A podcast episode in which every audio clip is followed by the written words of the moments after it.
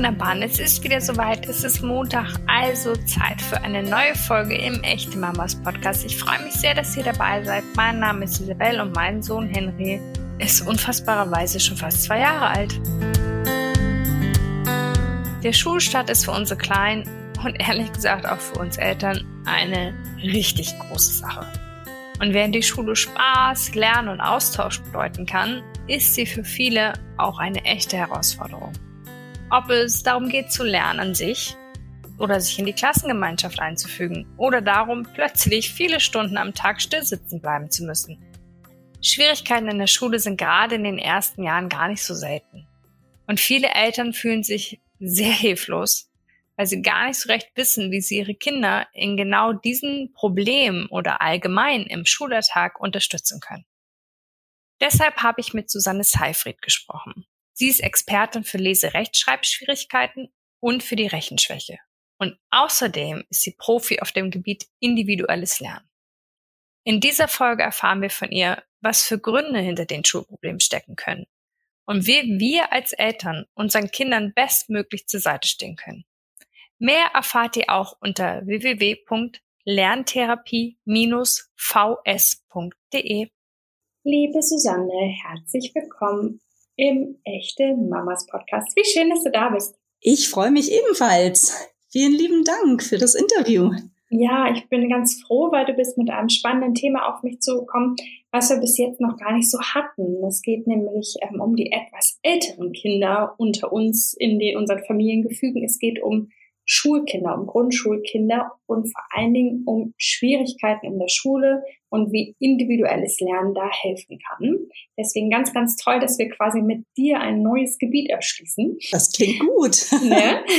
Neuland betreten ist genau mein Steckenpferd. Sehr, sehr gut. Und es ist natürlich so, dass Schule per se erstmal aufregend, krass und eine ganz schöne Umstellung ist für die meisten Kiddies, wenn dann das wahre Leben tatsächlich anklopft und der alltägliche Unterricht ruft. Und manchen Kindern fällt das besonders schwer. Manche haben Schwierigkeiten zu lernen, Schwierigkeiten in der Schule zu sein, sich da einzufügen.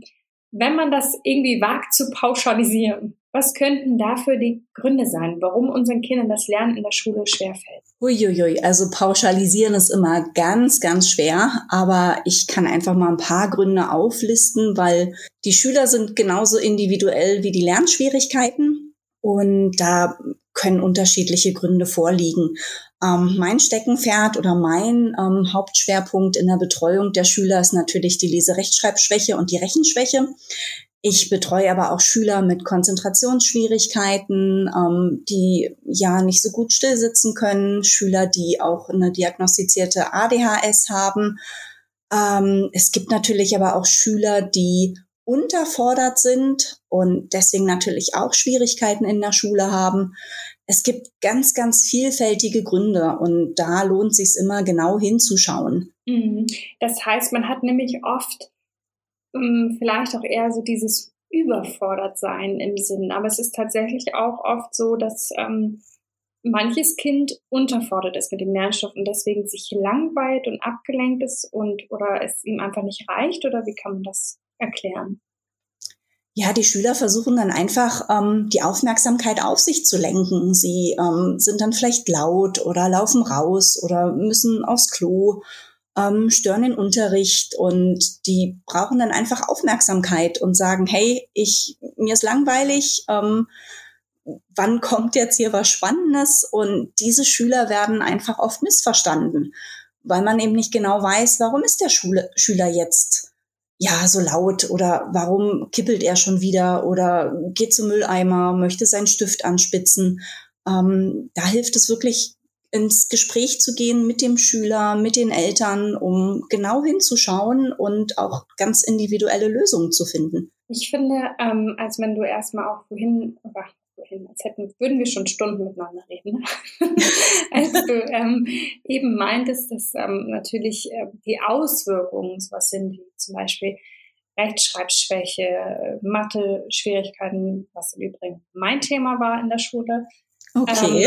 Ähm, dann sind das ja erst einmal recht praktische Dinge, aber können dahinter, also hinter diesen Schwierigkeiten, auch rein emotionale Gründe stecken?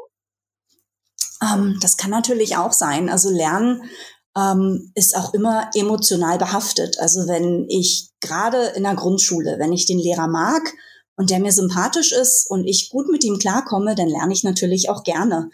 Wenn ich einen Lehrer habe, der zwar total wunderbar ist und total engagiert ist, der aber einfach menschlich nicht zu mir als Kind passt, dann ähm, lerne ich auch nicht so gerne. Also da spielen ganz große Emotionen eine Rolle und ähm, natürlich auch das Umfeld, die Klasse, der Zusammenhalt.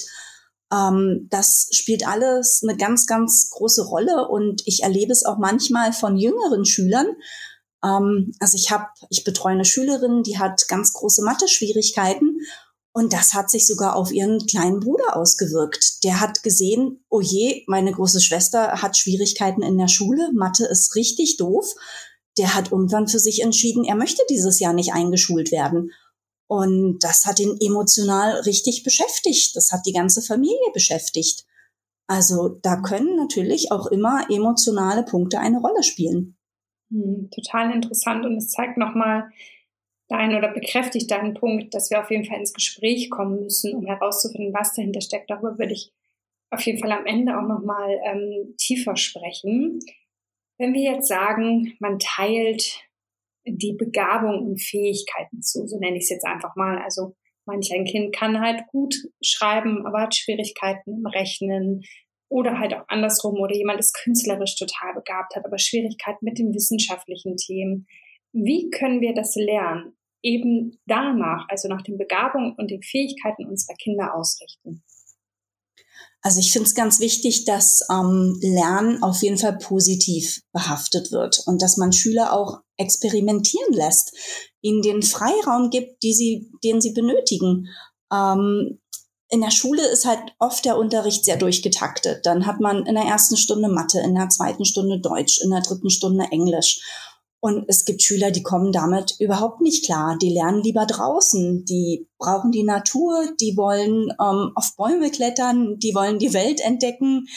Die entdecken vielleicht sogar auch einmal eins Aufgaben in der Natur. Ähm, die sehen die Welt durch die Mathebrille, sind aber ja vielleicht fürs Lernen in der Schule, in diesem starren Rahmen nicht immer sehr glücklich. Und ich finde, da muss man jedem Schüler seinen Freiraum lassen, was natürlich nicht immer so einfach ist. Aber auch da lohnt es sich wieder genau hinzuschauen, ins Gespräch zu gehen und zu gucken, was braucht der Schüler, um wirklich gerne zu lernen. Und was kann ich natürlich auch daheim tun als Mutter oder Vater, um meinem Kind die Möglichkeiten zu geben, sich auszuprobieren, zu entdecken und ähm, vielleicht in der Natur Dinge auszuprobieren und nicht klassisch auf dem Arbeitsblatt. Mhm. Das heißt, es spielen durchaus nicht nur eben die Begabung eine Rolle, sondern auch ganz stark die Bedürfnisse eines Kindes. Ne? Also wie du sagst, wenn jemand irgendwie viel Freiheit braucht, dann muss das berücksichtigt werden. Das ist ja nochmal ein ganz anderer Aspekt, als nur die Begabung im Blick zu haben, oder? Das auf jeden Fall, ja, das würde ich auch so sehen. Und natürlich auch ähm, das Umfeld. Ähm, Kinder lernen ja auch von anderen Kindern. Das finde ich immer ein ganz wichtiger Aspekt. Ähm, das war ja gerade jetzt ähm, zu Lockdown-Zeiten unheimlich schwierig für viele Schüler, alleine vor dem PC zu hocken, vielleicht noch ein, zwei Geschwister daheim zu haben, vielleicht aber auch gar niemanden. Und dieses Voneinander lernen, miteinander lernen, sich als Team zu fühlen und ähm, sich gegenseitig zu unterstützen und aufzumuntern, Fragen zu stellen, ähm, das fiel natürlich alles weg in der Zeit, aber das ist ganz wichtig fürs Lernen, dass man ja Kinder auf Augenhöhe hat und jemanden hat, mit dem man sich austauschen kann und nicht nur immer von Erwachsenen lernt. Mhm. Trotzdem du ähm, sagst, es ähm, wichtig ist, in so einem Gruppengefüge zusammen mit anderen Kindern, darf man immer nicht verwechseln, dass du trotzdem ganz doll das individuelle Lernen ähm, hervorheben möchtest. Also zwar in der Gruppe zu sein, aber doch, dass das einzelne Kind gesehen wird. Aber ich glaube, du kannst die Begrifflichkeit noch ein bisschen besser erklären als ich. Was verbirgt sich hinter individuelles Lernen? Also mir ist es einfach wichtig, dass man den Schüler ähm, als Ganzes sieht, dass man ihn eben auch nicht nur auf das reduziert, was er nicht kann, sondern mit all seinen Stärken und Schwächen so nimmt, wie er ist. Ähm, viele Schüler, die zum Beispiel in Mathe große Schwierigkeiten haben, haben das Gefühl, ja, ich bin halt der, der nicht rechnen kann. Ähm, derjenige ist aber vielleicht auch derjenige, der besonders gut Fußball spielen kann oder der ähm, wissenschaftlich begabt ist und experimentieren möchte. Und da muss man für einige Schüler wirklich ganz individuelle Wege finden und auch Lösungen, ähm, auch im Rahmen meiner Betreuung mit der Rechenschwäche und der Leserechtschreibschwäche, dass man da den Schwerpunkt auf die Stärken legt und auf ja den individuellen Schüler, dass man wirklich hinschaut und sagt, hey, guck mal, du bist zwar in Mathe schlecht, aber dafür bist du perfekt im Lesen oder du hast ganz viele kreative Ideen, du kannst wunderbar Geschichten erzählen. Das ist auch eine Stärke. Und das macht auch dich aus. Und das ist so ganz, ganz wichtig, dass wir da hinschauen und den Schüler als Ganzes sehen, mit seinen Stärken, aber auch seinen Schwächen, aber den Fokus immer wieder auf das Positive lenken. Ich finde ja, das klingt ganz, ganz wunderbar. Ich finde aber auch, es klingt nach einer Mammutaufgabe, wenn man das äh, in einer Schule umsetzen möchte, in der, keine Ahnung, vielleicht 30, 35 Schüler in einer Klasse sind. Können wir in der Schule überhaupt auf individuelles Lernen hoffen? Und wenn ja, wie kann das aussehen? Also ich denke, hoffen kann man immer. hoffen finde ich immer ganz wichtig, auch einfach anderen Menschen Mut zu machen und ähm, Schüler emotional zu stärken. Das ist auch Teil meiner Arbeit als Lerntherapeutin, ähm, nicht nur das Fachliche zu vermitteln, sondern einfach auch den Schülern aufzuzeigen, wo bist du gut drin und was kannst du, was macht dich aus, warum bist du so einzigartig und mein großes Anliegen ist es auch, um mehr Individualität in die Schulen zu bringen, dass wir versuchen, Lerntherapeuten mit in die Schulen zu integrieren, beziehungsweise multiprofessionelle Teams, dass wir neben den Lehrkräften auch noch individuelle Förderung haben, dass wir Sprachtherapeuten haben, Lerntherapeuten, vielleicht auch Ergotherapeuten oder Heilpädagogen, ähm, es gibt schon Schulen, die ähm, Lerntherapeuten an Schulen integriert haben. Da gibt es ganz viele wunderbare Praxisbeispiele. Oft steht leider nicht die Finanzierung langfristig. Also es sind dann Projekte, die vielleicht für ein Jahr laufen oder für zwei. Und Lerntherapie in Schule ist auch noch nicht so bekannt. Aber das wäre eine gute Chance, jetzt auch zu Corona-Zeiten Schüler viel individueller zu begleiten, sie emotional zu stärken und Lehrer auch zu entlasten. Weil, wie du sagst, es ist eine Mammutaufgabe. Gerade wenn die Klassen groß sind, ähm, dann versucht man natürlich im Unterricht zu differenzieren. Das ist aber nur bedingt möglich, wenn wirklich jemand nochmal einen zweiten Blick braucht und etwas mehr an Unterstützung, dann ist es wunderbar, wenn da noch ein Lerntherapeut ist, der in kleinen Gruppen Schüler individuell fördern kann, der auch präventiv mit den Schülern arbeiten kann. Also eben bevor die Lernschwierigkeiten ganz, ganz groß und gravierend werden. Hm. Gibt es dann, wenn wir als Eltern gerade auf der Suche sind nach der Schule, weil unser Kind halt oh, schon bald in die erste Klasse kommt, was ja immer schneller geht, als wir uns alle jemals vorstellen können. Ähm, gibt es bei der Schulwahl so bestimmte Merkmale, auf die wir achten können, die uns eben zeigen, dass individuelles Lernen, da der Schüler und die Schülerinnen ganz individuell gesehen und gefördert werden. Können wir, gibt es da so Hinweise drauf, worauf wir achten können? Also ich finde es immer wichtig, sich die Schule vorher genau anzuschauen und natürlich auch zu gucken, ist der Schulweg auch gut machbar für das Kind. Weil die beste Schule ähm, ist mag vielleicht, ja, mag sinnvoll sein, aber wenn das Kind dann einen ganz, ganz langen Schulweg hat oder auch den Schulweg nicht selbstständig bewältigen kann, dann ähm, ist diese Schule vielleicht auch nicht die richtige Wahl. Aber wenn man ins Gespräch geht und vielleicht auch Eltern fragt, die Schüler schon auf dieser Schule haben, wie sie klarkommen, ähm, welche Fördermöglichkeiten es gibt, ob zum Beispiel bei Leserechtschreibschwierigkeiten gefördert wird, ob es da Kleingruppen gibt oder bei Mathe-Schwierigkeiten, ähm, ob es vielleicht auch bestimmte Bewegungsprogramme gibt oder einfach ein Mehr an Sport in dieser Schule, was einigen Schülern ja auch zugutekommt. Ich glaube, wenn man da gut ins Gespräch geht und sich auf der Website der Schule informiert, ähm, aber auch mit Eltern spricht, die schon Erfahrung haben, dann bekommt man schon mal einen ganz guten Eindruck. Und ich finde, das Kind soll auch mitentscheiden. darf sich die Schule auch anschauen, mal den Schulweg austesten. Und dann bekommt man, glaube ich, ein ganz gutes Gefühl dafür, ob die Schule genau die richtige ist. Das heißt, es gibt ja auch auf vielen Schulen so ja, Elternbeiräte oder auch so Sozialdienste, mit denen, an die sich Eltern tatsächlich wenden können, ne, mit Fragen schon vorab, wenn sie da mehr wissen wollen als diese übliche Vorstellungsabend, den die meisten Schulen natürlich nur ähm, einräumen können. Also keine Scheu haben, einfach zu fragen und sich wirklich zu informieren, denke ich. Ne? Das finde ich ganz wichtig, genau. Und wenn man weiß, man, man hat ein Kind, was spezielle Herausforderungen hat, ähm, dann kann man das ganz offen ansprechen und einfach nachfragen, was ist möglich, welche Art der Unterstützung bietet ihr hier ähm, manchmal ist es aber auch so, dass sich gewisse Schwierigkeiten erst im Laufe der Zeit entwickeln und bei der Einschulung der Schüler ja gar keine Schwierigkeiten hat und in Klasse zwei oder drei vielleicht mehr Unterstützung braucht. Ähm, manchmal entwickeln sich die Dinge auch und auch dann empfiehlt es sich immer ganz offen damit umzugehen und ins Gespräch zu gehen. Ich erlebe viele Eltern, die immer so eine gewisse Hemmung haben, auf den Lehrer zuzugehen also ein Beispiel aus der Praxis. Ich erlebe viele Eltern oder einige Eltern, die sich in der Grundschulzeit sehr mit den Hausaufgaben quälen, die wirklich versuchen, alles perfekt zu machen mit ihrem Kind und dann den ganzen Nachmittag bis zum Umfallen üben und ähm, aber eine große Angst haben, die Lehrkraft darauf anzusprechen. Und da empfehle ich immer, sprecht mit den Lehrern, tauscht euch aus und findet dann wirklich eine Lösung, weil Lernen bis zum Umfallen und bis zur Erschöpfung ist keine Lösung. Was können wir denn noch tun als Eltern, um unsere Kinder möglichst zu fördern, ähm, individuelles Lernen zu ermöglichen oder halt auch einfach so ein bisschen, ja, aber wenn, wenn viel schon schief läuft und wenn Schule eher, vielleicht machen wir es erstmal so, wie können wir als Eltern zu Hause individuelles Lernen fördern? Es kommt halt immer darauf an, wo der Schüler auch Schwierigkeiten hat. Also wir haben es ja ganz am Anfang besprochen, die Schwierigkeiten sind so individuell.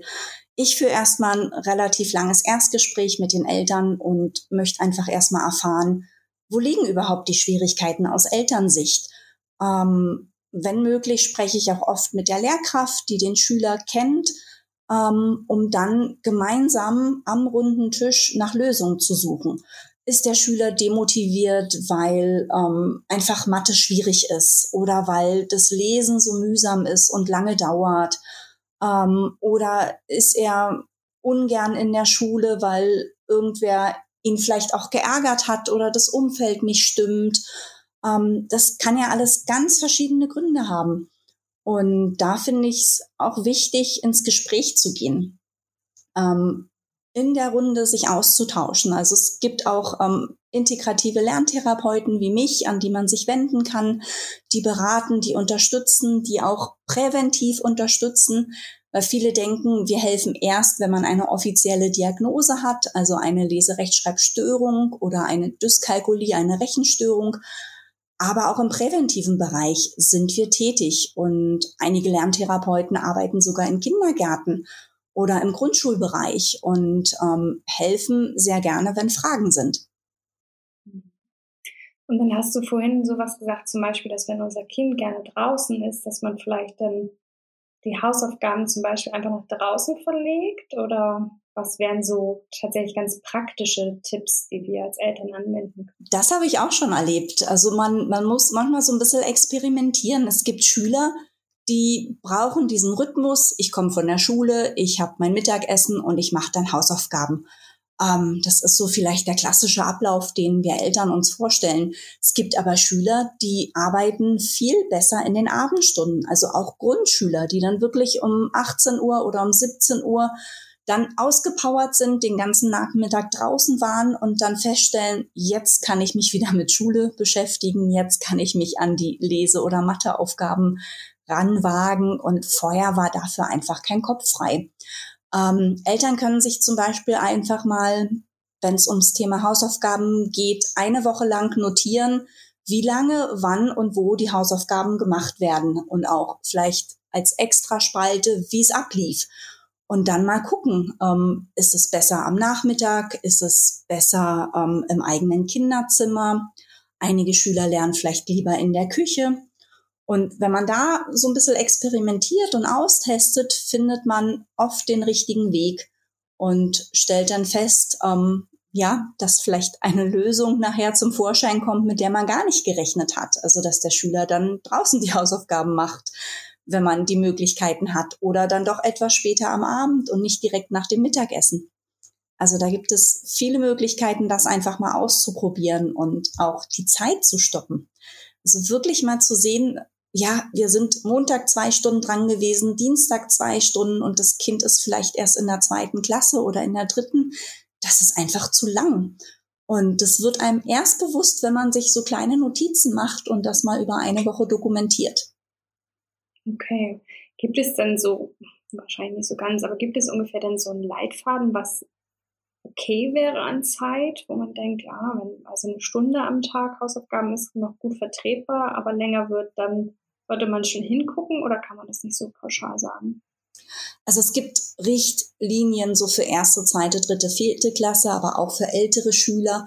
Und auch da würde ich empfehlen, weil das ist auch in den Bundesländern manchmal unterschiedlich, ähm, einfach nochmal mit dem Lehrer zu sprechen. Oft wird das sogar beim Elternabend angesprochen und dann wird empfohlen, in Klasse 2 nicht mehr als eine Stunde.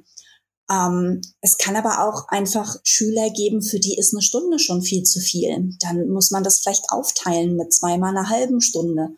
Ähm, da würde ich wirklich auch immer ins Gespräch gehen und gucken, was passt zu meinem Kind und was macht Sinn und kann mein Kind sich auch so lange konzentrieren oder reichen vielleicht erst mal zehn Minuten, dann machen wir eine Pause und starten dann wieder mit neuer Energie.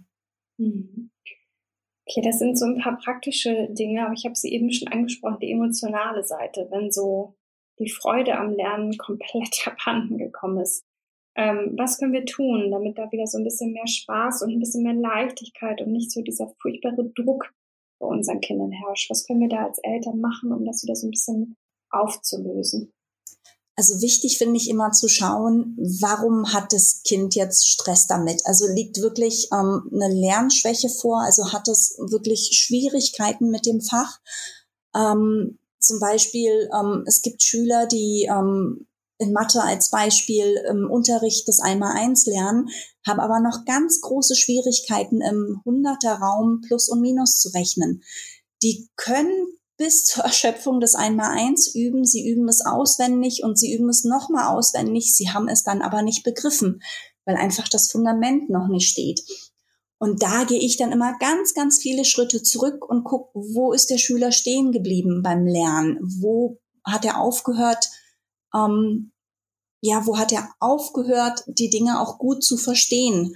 Und dann arbeite ich auch sehr spielerisch. Also ich empfehle dann wirklich ähm, Gesellschaftsspiele. Also es gibt ganz viele tolle Gesellschaftsspiele, die auch das Rechnen vertiefen. Ähm, Würfelspiele zum Beispiel. Ähm, es gibt auch so ganz lustige Zaubertricks, die man beim Rechnen ausprobieren kann, wo dann wirklich so ein Oh, wow, wo der Schüler dann wieder sieht, Mensch, das macht ja richtig Spaß. Ähm, dass einfach man, man wegkommt von diesem Druck und, und dem Frust und man das Gefühl hat, man lernt und lernt und lernt und macht überhaupt keine Fortschritte. Also ich gehe mehrere Schritte zurück und versuche es auch sehr spielerisch ähm, ins Lernen, das Lernen ähm, zu gestalten und auch viel in Bewegung. Das tut auch vielen Schülern gut, wenn wir rausgehen, wenn wir rennen, wenn wir Dinge erhüpfen. Ähm, und ganz viel spielen und dann natürlich auch drüber lachen. Ähm, dann ist meistens das Eis gebrochen. Und ähm, da würde ich auch Eltern empfehlen, die jetzt natürlich nicht den fachlichen Hintergrund haben, wie wir Lerntherapeuten, einfach spielerisch an bestimmte Sachen heranzugehen. Ich empfehle vielen Eltern gezielte Spiele und sage, probiert doch einfach mal das Spiel aus und damit könnt ihr die und die Dinge üben. Ähm, wie eben angesprochen, die Würfelspiele. Und auf einmal hat das Kind auch wieder Lust, sich mit Zahlen und Mengen zu beschäftigen. Und vorher war es einfach, ja, da lag ein Matheblatt und das Kind lag aber unterm Tisch, weil es einfach so gefrustet war. Ich habe ähm, aus Erfahrung in meinem Umfeld auch gelernt, dass es Sinn macht, bei diesem Umbruch, also beim, sagen wir jetzt mal, die Schwierigkeiten in der Schule sind schon relativ festgefahren und zu Hause wiederholt sich bei den Hausaufgaben immer das gleiche Schema und wenn man das so aufbrechen möchte, dass es manchmal auch hilft, wenn die Person, die dabei ist, durchgetauscht wird. also manchmal ist man, keine Ahnung, sagen wir jetzt mal, die Mutter macht das seit einem Jahr und es einfach, äh, es funktioniert nicht so richtig gut, dann ist man ja auch selbst vielleicht manchmal schon so ein bisschen, boah, dann steht einem das ja so krass bevor, ne? Diese Unterricht, äh, diese Hausaufgabe, weil man weiß, es wird jetzt schwierig fürs Kind und dann wird es auch schwierig für einen selbst. Und ich habe da die Erfahrung gemacht, wenn es dann, keine Ahnung, in meinem Beispiel jetzt mal kurz der Papa macht und sagt, hier brechen wir mal ein bisschen auf, dass es dann für alle auch gut sein kann, wenn dann danach auch mal wieder ins alte Muster verfällt oder ins alte Lernteam verfällt. Aber dass man da mal so ein bisschen, puh, ein bisschen Abstand vielleicht auch zu. Das gewinnen. tut auf jeden Fall gut, weil auch Mütter oder Väter sind nur Menschen und haben irgendwann einfach keine Geduld mehr. Und man überträgt es automatisch natürlich aufs Kind, weil man weiß, oh je, jetzt haben wir Mittag gegessen, das war noch schön, jetzt müssen wir die Hausaufgaben machen, das geht wieder, oh je, drei Stunden lang. Ähm, man ist natürlich angespannt als Mutter und überträgt es auf sein Kind und dann ist die Stimmung natürlich erstmal schlecht. Ähm, deswegen ist es eine gute Idee, dass es dann vielleicht mal der Vater übernimmt oder die Oma oder die Tante. Ich habe es aber auch schon mit einer lieben Nachbarin erlebt, die sich dann einfach mal Zeit genommen hat und das ging dann viel entspannter. Und einige Tage oder Wochen später kann man dann wieder zurückswitchen. Ähm, wichtig ist es, die Situation nicht eskalieren zu lassen, sondern sich wirklich Hilfe zu holen. Und wenn man so lange an den Hausaufgaben dran sitzt, dass man dann auch mit dem, mit dem Lehrer nochmal eine individuelle Lösung findet. Vielleicht Sachen kürzt oder einen anderen Schwerpunkt legt, weil wenn nur Geschrei ist und ähm, viel Stress und Frust, dann ähm, bringt das dem Schüler nichts. Daheim kippt die Situation und es ist für alle sehr belastend. Und Lernen ist eigentlich was total Schönes. Es soll Spaß machen. Ähm, ja, man, man muss es richtig angehen, aber ich kann Situationen sehr gut nachvollziehen. Ähm, es geht mir als Mutter manchmal genauso. Man stößt an seine Grenzen oder hat einen anstrengenden Tag dann sitzt das Kind vor den Hausaufgaben oder man hat noch ein zweites und drittes Schulkind. Es ist manchmal nicht ganz einfach. Nee, das ist es wirklich nicht. ähm, wir haben aber schon jetzt auch mehrere Mal gesagt, es ist ganz, ganz wichtig, ins Gespräch zu gehen mit den Lehrern, aber vielleicht auch mit ähm, Personen von außen. Aber es ist natürlich auch wichtig, mit dem Kind selbst zu reden. Allerdings ist ja manchmal so ein Thema wie Schule schon von Anfang an so dass da die Mauern hochgehen, wenn es dann schwierig ist in der Schule. Wie können wir gut auf unsere Kinder zugehen, gut und produktiv auch über ihre Schwierigkeiten in der Schule sprechen? Wie können wir da, ja, wie können wir an sie rankommen? Gibt es da Wege? Ich würde auf jeden Fall einen ganz ruhigen Moment suchen. Also ich würde den Moment nicht irgendwann nach oder vor den Hausaufgaben wählen. Ähm, ich würde das auch nicht vor anderen Eltern ansprechen. Also wenn man gerade irgendwie unterwegs ist und sagt, so, ähm, mein Sohn, meine Tochter, jetzt reden wir einfach mal über die Schule. Ähm, ich würde da ganz sensibel rangehen und auch wirklich den Schüler oder das Kind zu Wort kommen lassen und zu fragen, was würdest du dir denn wünschen? Warum glaubst du, macht dir die Schule keinen Spaß oder wenn, wenn Lernschwierigkeiten wie jetzt eine Lese-Rechtschreibschwäche oder Rechenschwäche vorliegen, ähm, was würde dir helfen? Welche Art der Unterstützung? Was hilft dir in der Schule? Was können wir zu Hause noch ändern? Ähm, also auch da nach Lösungen suchen, aber auch immer zu gucken, dass man den Fokus nicht nur auf das lenkt, was schlecht läuft, sondern wirklich auch mal aufzeichnen, was das Kind gut kann ähm, dann öffnen sich Kinder auch meistens und sehen, Mensch, ich werde ja endlich mal als jemand gesehen, der ähm, in bestimmten Dingen wirklich sehr, sehr gut ist und nicht derjenige, der immer zu lange für die Hausaufgaben braucht oder der immer im Unterricht stört oder der einfach Lesen ganz doof findet und den Text zum zehnten Mal liest und trotzdem nicht versteht. Ähm, das finde ich immer ganz wichtig. Also auch der, der Fokus auf die Stärken. Ähm, oft sind Schüler dann auch oder die eigenen Kinder ganz anders motiviert und sehen auch, Mama hat jetzt jeden Nachmittag nur über die Hausaufgaben gemeckert und auf einmal reden wir über was anderes. Und dann ergibt sich im Gespräch aber vielleicht das eine oder andere, weil das Kind erstmal viel entspannter ist und vielleicht dann Dinge erzählt, die man vorher nicht so erfahren hätte. Du hast eben schon einmal gesagt, oft ist es natürlich so, dass sich die Probleme erst mit der Zeit zeigen, also zweite, dritte Klasse oder so. Aber gibt es tatsächlich ähm, Möglichkeiten zu erkennen, bevor es zu Problemen kommt, ob unser Kind ein besonderes Bedürfnis nach individuellem Lernen hat, vielleicht sogar schon vor der Schule oder worauf müssen wir in der Schulzeit achten? Was können so Signale sein, die uns zeigen, okay, hier müssen wir vielleicht mal einen anderen Weg gehen? Also beim Rechnen zum Beispiel, wenn das Kind Ende der ersten Klasse viele Dinge noch an den Fingern abzählt. Grundsätzlich bin ich kein Fan davon, die Finger zu verbieten. Ich sage allen Schülern, ihr dürft sie so lange nutzen, wie ihr möchtet. Weil viele haben richtig Panik, wenn sie dann erfahren, oh Gott, ich darf meine Finger jetzt nicht mehr verwenden. Es geht immer darum, wie verwende ich die? Habe ich schon zum Beispiel ein gutes Mengenverständnis aufgebaut? Sehe ich, dass ich fünf Finger an der Hand habe und dann nur noch zwei dazu brauche, um sieben zu haben? Oder zähle ich wirklich alle sieben nochmal von vorne ab? Ähm, das können dann so erste Anzeichen sein, dass Mengen- und Zahlenverständnis, dass das noch nicht so ganz ausgeprägt ist. Oder wenn Ende der ersten Klasse noch nicht alle Buchstaben gut, ver, ja, gut verstanden sind, also Buchstaben zu Lauten ähm, verbunden werden können. Also wenn man das SCH sieht und das Kind noch nicht erkennt, dass es ein Sch ist ähm, also das wären jetzt so Dinge, wo man Ende der ersten Klasse vielleicht nochmal genauer hinschauen sollte, um dann zu gucken, mit welchen Übungen oder mit welchen Spielen lässt sich das einfach nochmal gut auffangen. Das heißt nicht, dass der Schüler danach eine Lese-Rechtschreibschwäche oder eine Rechenschwäche entwickeln muss. Der eine Schüler braucht einfach nur noch ein bisschen mehr Zeit oder nochmal gezielte Übungen oder auch positive Bestärkung, und so gibt es gewisse Anzeichen auch pro Klassenstufe, wo man nochmal genau hinschauen sollte. Aber auch das ist nicht immer in Stein gemeißelt. Es gibt Schüler, die tun sich Ende der ersten Klasse unheimlich schwer, holen diese Dinge dann aber innerhalb der zweiten Klasse gut auf, weil sie einfach mehr Zeit gebraucht haben, weil sie vielleicht auch noch ein bisschen jünger sind als die anderen, weil sie vielleicht anders lernen.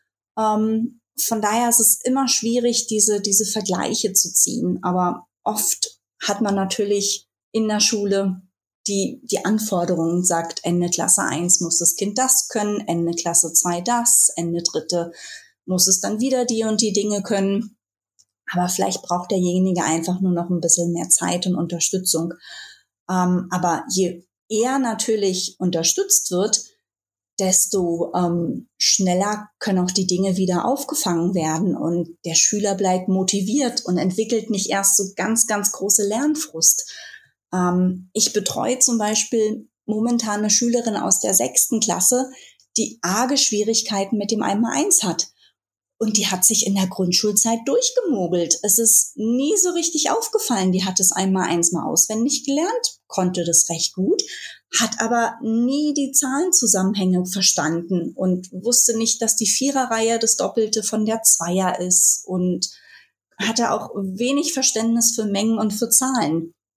Das hat man einfach nicht festgestellt. Die hat's geschickt immer versteckt oder geschickt beim Sitznachbarn gespickelt, ohne dass es jemand gemerkt hat. Aber die hat jetzt in Klasse 6 richtig viel Frust und das Gefühl, sie kann gar nichts. Und da fängt man dann natürlich an, nochmal ganz anders den Schüler zu stärken und aufzubauen. Was ja wieder ein Zeichen dafür ist, dass wir einfach auch mit unseren Kindern gut in Kontakt und in Kommunikation sein sollten, um irgendwie zu wodurch, womit ich nicht behaupten möchte, dass das die Eltern äh, dieses Kindes nicht gewesen sind. Aber Kinder sind halt manchmal echt raffiniert und schlau, dass sie sowas halt verbergen können. da können wir nur das Beste tun, indem wir halt irgendwie auf unser Kind schauen und in Gespräch bleiben mit Lehrern. Natürlich ist alles, ähm, ja, wie du auch die ganze Zeit sagst, sehr individuell, genauso wie ich zum Beispiel als du eben ähm, sagtest, was so Anzeichen sein können. Ich bin zum Beispiel auf eine Waldorfschule gegangen da konnte noch keiner nach der ersten Klasse ähm, alle Buchstaben gut Ja. zuordnen. So, also es hat natürlich auch was mit dem Lernsystem zu tun, was dahinter steckt. Deswegen ist, glaube ich, diese Verbindung von Eltern zu Lehrern, von Lehrern zu Kind und von Kind zu Eltern irgendwie so ein Dreieck, was gut gepflegt sein muss, um da ja alle Augen auf mögliche Schwierigkeiten und Probleme richten zu können. Genau, also immer wieder im Gespräch bleiben finde ich ganz wichtig, auch wenn einige Eltern ja die Hemmschwelle, den, den Kontakt zum Lehrer zu suchen, ähm, einige tun sich einfach schwer oder möchten nicht eingestehen, dass, dass Lernschwierigkeiten vorliegen oder dass die Situation daheim gerade kippt. Aber ich finde, es ist kein Zeichen von Schwäche, sondern es, es ist immer ein Zeichen von Stärke, sich Hilfe zu holen und es ganz offen anzusprechen, weil dann kann man gemeinsam nach Lösungen suchen. Dann kann eine Förderung in die Wege geleitet werden oder in der Schule kann nochmal gezielt geguckt werden, was, was dem Schüler gut tut, um wieder gerne zu lernen und da auch wieder Vertrauen aufzubauen. Das finde ich immer ganz wichtig, weil Lernen ist sowas Schönes und ähm, sollte eigentlich jedem Kind Spaß machen. Ich habe persönlich mit meiner Tochter auch anfangs der zweiten Klasse leider auch andere Erfahrungen machen müssen. Jetzt im Nachhinein wissen wir, sie hat eine ganz stark ausgeprägte Rechenschwäche. Das ist aber damals nicht sofort erkannt worden. Und ich habe auch mit ihr bis zur Erschöpfung geübt. Ich habe es nicht besser gewusst. Ich habe sehr früh zwar auch mit der Lehrkraft Kontakt aufgenommen. Die hatte mit dem Thema leider auch wenig Erfahrung.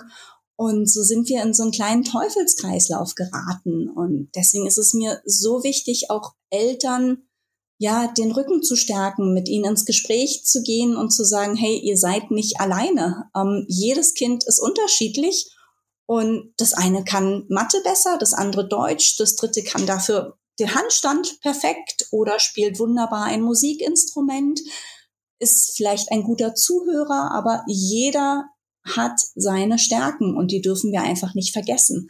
Weil es passiert im Alltag ganz oft, dass wir dann immer nur über das reden, was nicht gut läuft, weil das bleibt uns in Erinnerung und das beschäftigt uns.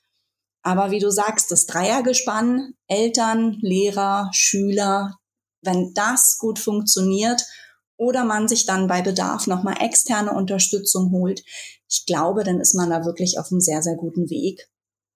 Und externe Unterstützung kann ja auch einfach äh, manchmal sehr bereichernd sein, schon alleine um einen neuen Blick auf die Situation zu kriegen, wenn alle schon irgendwie total festgefahren sind in ihren ähm, Gefühlen und Schwierigkeiten rund um diese Schule. Ähm, ja, das, das wollte ich auch nochmal ähm, hervorheben. Ich finde es wichtig, dass man manchmal einfach jemand Neutrales braucht. Das heißt nicht, dass man ähm, eine langfristige Unterstützung immer braucht. Manchmal hilft ein Gespräch, eine Stunde, wo einem jemand zuhört und nochmal ganz andere Lösungen aufzeigt und ähm, nochmal Fragen, konkrete Fragen stellt. Wie macht ihr das daheim? Warum klappt das Lernen nicht? Und durch diese Fragen kommt man manchmal schon gemeinsam auf neue Ideen und Lösungen. Ähm, ich berate ja sehr, sehr viele Eltern und habe auch sogenannte SOS-Calls, wenn es wirklich mal brennt. Ähm, dann hilft manchmal eine Stunde ein Austausch auf Augenhöhe. Ich als neutrale Außenstehende und kann da ganz viele wunderbare Tipps geben. Aber du hattest gerade noch eine Frage für mich. ich wollte mich, glaube ich, einfach bei dir bedanken. Ich glaube, dass wir gerade ganz viel schon ähm, ja, beleuchtet haben und Anstöße vielleicht gegeben haben. Ich denke immer nur, oh, bin ich froh, dass ich diesen Job machen kann, weil die Schule für meinen Sohn ist noch in weiter Ferne. Aber dann habe ich im Hinterkopf, worüber wir heute gesprochen haben. das ist äh, das kostbarste Gut hier meiner Arbeit am Echte Mamas Podcast. Vielen, vielen Dank, liebe Susanne, für deine Arbeit, aber vor allen Dingen auch für deinen Einblick und deine Ratschläge zu diesem Thema. Vielen Dank. Vielen Dank. Mir hat es auch unheimlich viel Freude gemacht. Und ja, vielen lieben Dank. Ich wünsche dir und deiner Familie alles Gute. Bis dann. Bis dann. Tschüss. Liebe Susanne, vielen, vielen Dank. Bei mir ist es noch eine Weile hin, ähm, bis Henry in die Schule geht. Aber ich finde, so eine Art von Input kann man gar nicht früh genug und oft genug hören. Weil irgendwann wird es soweit sein und irgendwann ist man selbst vor diesen Herausforderungen gestellt. Mir hast du also schon geholfen. Ich bin mir sicher auch vielen anderen Mamas und Papas da draußen, ähm, die vielleicht schon genau vor diesen Schwierigkeiten stecken, beziehungsweise ihre Kinder und sie sie unterstützen möchten. Deshalb vielen, vielen Dank für deine Expertensicht auf die Dinge. Und ich danke euch da draußen fürs Zuhören. Ich hoffe, wir hören uns nächsten Montag wieder. Abonnieren, teilen, liken nicht vergessen. Und dann hören wir uns. Bis dann, ihr Wunderbaren.